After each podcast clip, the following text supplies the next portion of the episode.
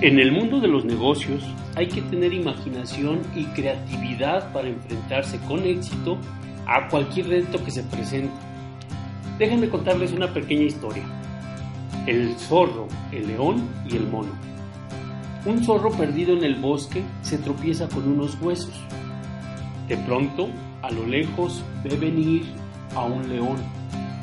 Usando su imaginación, roe los huesos mientras comenta en voz alta. Mmm, vaya que estaba rico ese león que me acabo de devorar. El felino, al oír dichas palabras, sale huyendo de volada. Pero un entrometido mono que había visto todo, corre a toda velocidad para alcanzar al león y le dice, ¡Hey, león! Tú puedes volver sin correr peligro. Ese zorro no es un cazaleones como dice ser, yo lo he visto todo.